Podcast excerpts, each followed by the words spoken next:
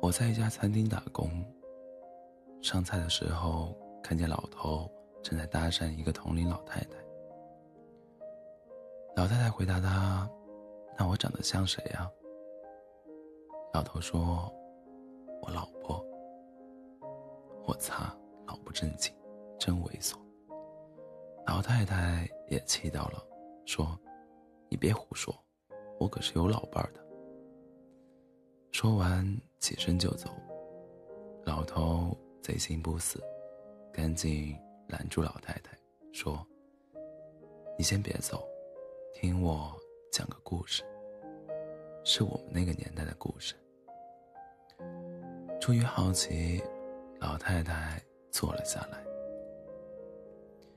老头说：“我有一个发小，叫柱子。当年柱子才十五岁。那年代没什么吃的，柱子有弹弓打了一只鸽子，拿回来炖了汤。结结果隔壁村的刘小妹跑了过来，慌慌张张。”应该是家里出了什么事。柱子说：“大妹子，别着急，先喝口汤吧。”刘小妹喝了口汤，终于镇定了些。然后她说：“你有没有看见我家的鸽子？”柱子吓得一哆嗦，不敢告诉她真相，安慰她说：“你别难过，鸽子一定是迷路了。”过几天就会回来。第二天，刘小妹又来了，突然看到天上有一个白色的东西飞过。刘小妹惊喜地说：“啊，我的鸽子！”柱子说：“那是我的白裤衩，被风吹走了。”小妹叹了口气，眼神黯淡了下来。看着小妹这样，柱子。更愧疚了，于是给他烧了个土豆。接下来的每一天，小妹都会来找他的鸽子。柱子每次都会做点好吃的安抚他，小妹每次都吃得很满足。柱子，柱子开始期待给小妹做饭，他喜欢上了小妹，他就更愧疚了。有一天，小妹刚进门，就看见柱子站在院子里等她。柱子兴奋的大喊：“小妹，你的鸽子飞回来了！”小妹还没回话，柱子就从身后掏出了一只灰鸽。小妹说：“我的鸽子是白的。”柱子说：“这几天太阳多毒啊，准是你的白鸽子。”被晒黑了，小妹大喝：“你当我傻呀？”柱子只好招了，承认鸽子是被他吃掉的，他愿意补偿他。小妹说：“那你一辈子都给我做饭吧。”于是，他们就开始处对象。结婚几年之后，柱子才知道小妹一直在骗他。那只鸽子本来就是小妹准备拿来吃的，还没来得及杀，它就飞跑了。小妹喝下那碗汤的时候，就知道那是自己的鸽子，但是柱子的厨艺太好了。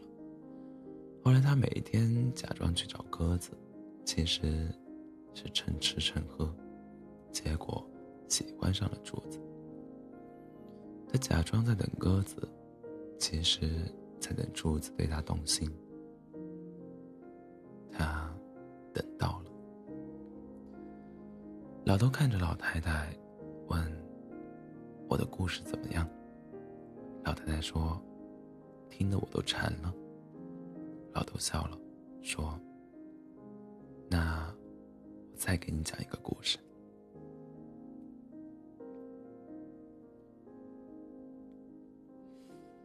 五十年前，我有一个工友，叫小高。”他是厂里最厉害的技术员。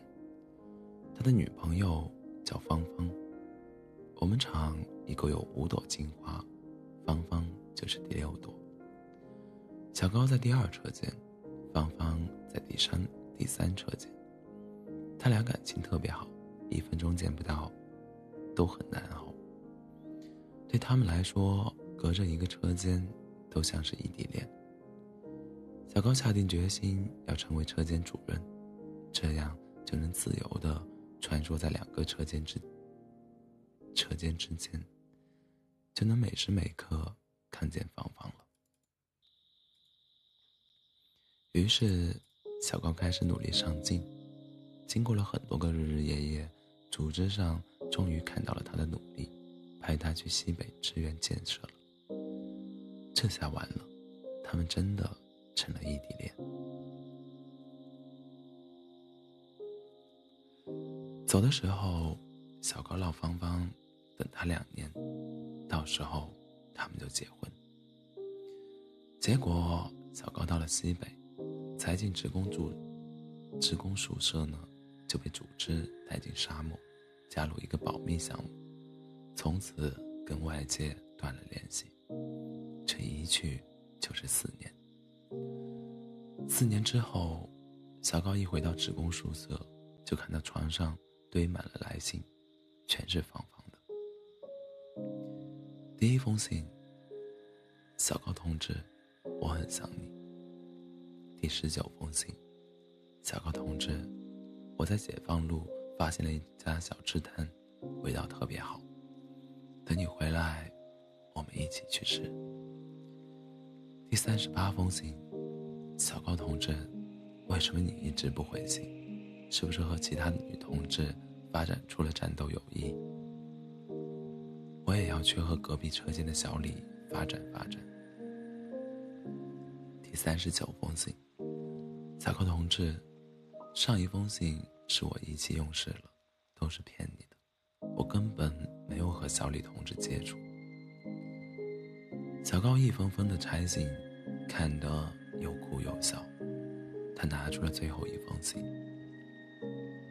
小高同志，我妈给我介绍了对象，如果今年国庆之前你还不回来，我就得嫁给他。国庆小高一身冷汗。现在是十月中旬，国庆已经过去两周了。他立马去赶火车，心急火燎，花了两天时间才回到老家。他直接冲到了芳芳家，她不在。是啊，她都嫁人了。他失魂落魄的去了芳芳提过的那家小吃摊，他点了碗面。吃着吃着，就哭了起来。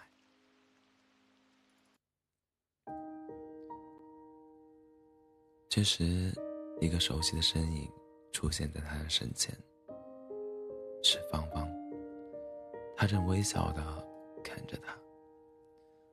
后来，小高才知道，原来芳芳每天会来这里等他。到国庆那天，小高又没有出现。芳芳发誓。他再也不来这里了。结果，他还是来了。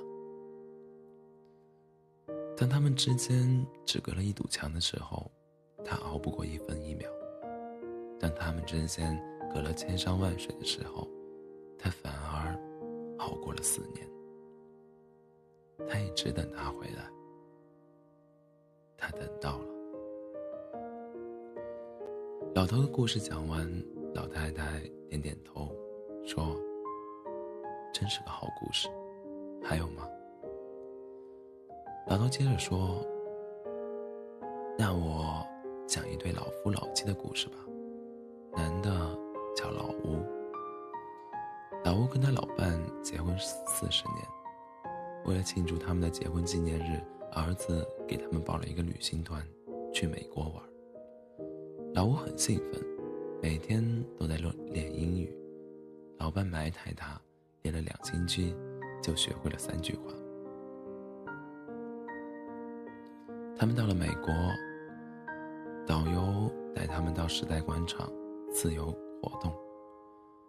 老吴特别兴奋，见到外国人就招手，嘴里不停的说 “hello 啊，“hello 啊。”这是老吴学的第一句英语。他们一路看一路逛，老吴见到什么都问：“这个 how much？那个 how much？” 这是老吴学的第二句英语。老吴一路上都在卖弄英语，走着走着，却发现老伴不见了，他吓坏了。他到处去找，在人来人往的时代广场。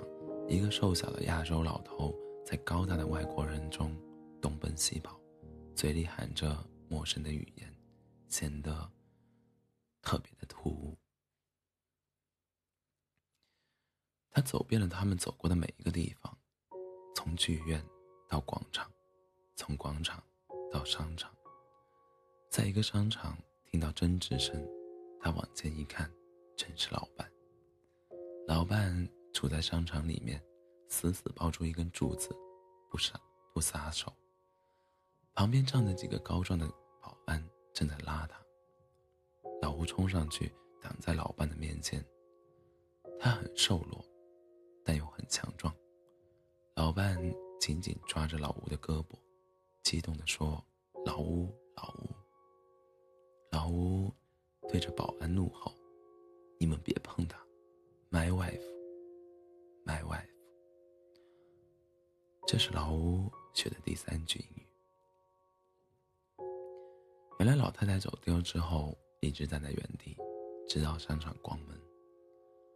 保安来清场，他还死抱着柱子不肯走。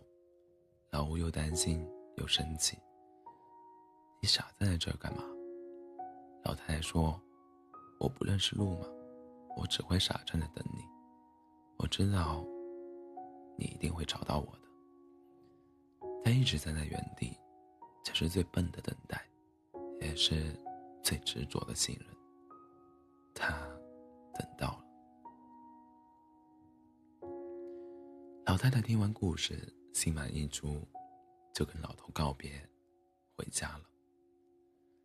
我跟老头聊天，这才知道，老头讲的是他和老太太的故事。故事里的柱子是他，小高是他，老吴也是他。而刚离开的老太太叫刘芳芳，刘小妹是他，芳芳是他，老伴也是他，他是他的妻子。他们十多岁的时候在农村相识，到了二十来岁一起进了工厂，后来结了婚。约好了要牵手走完这一辈子，但是老太太想爽约了。三年前，老太太患上了老年痴呆，到现在谁也不认识了。她口中一直说的老伴，每天就坐在她面前，她却再也认不出了。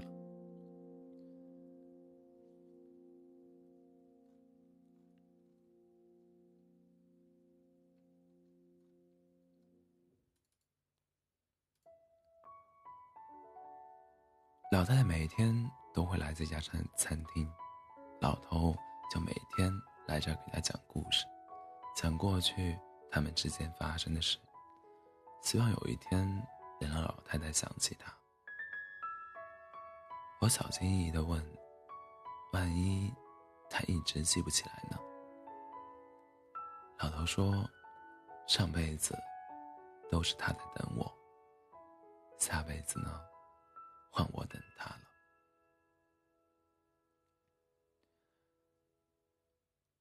他不知道需要等多久，但他会一直等。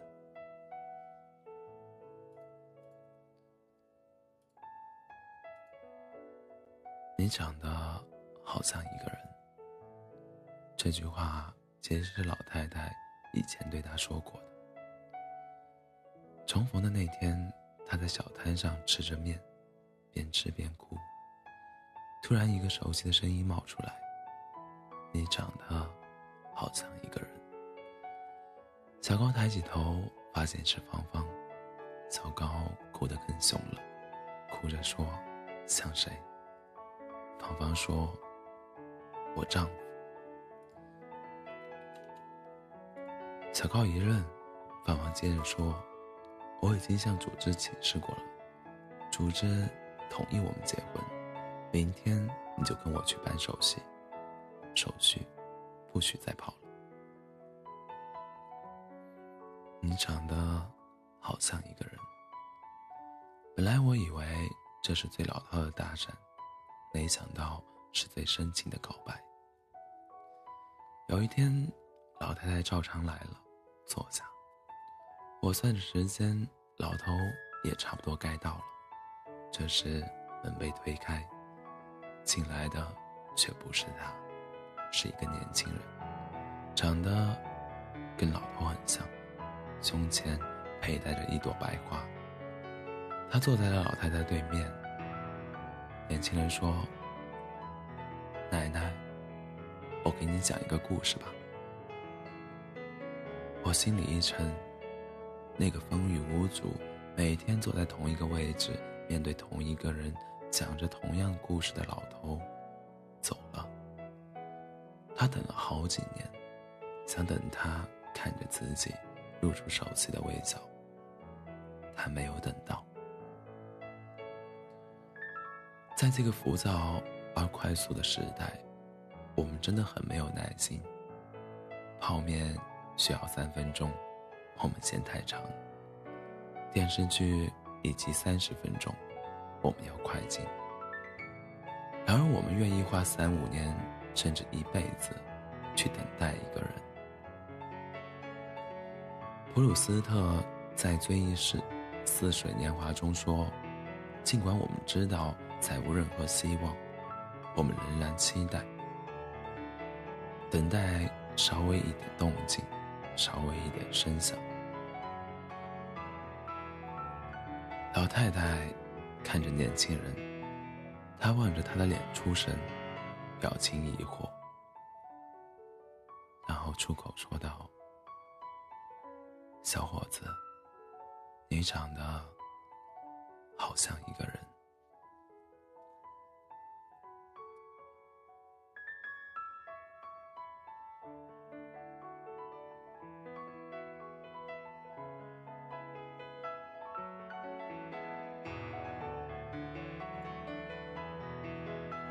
欢迎大家在北京时间凌晨的两点二十分来到喜马拉雅 FM 二四七幺三五六，我依然是你的好朋友 C C，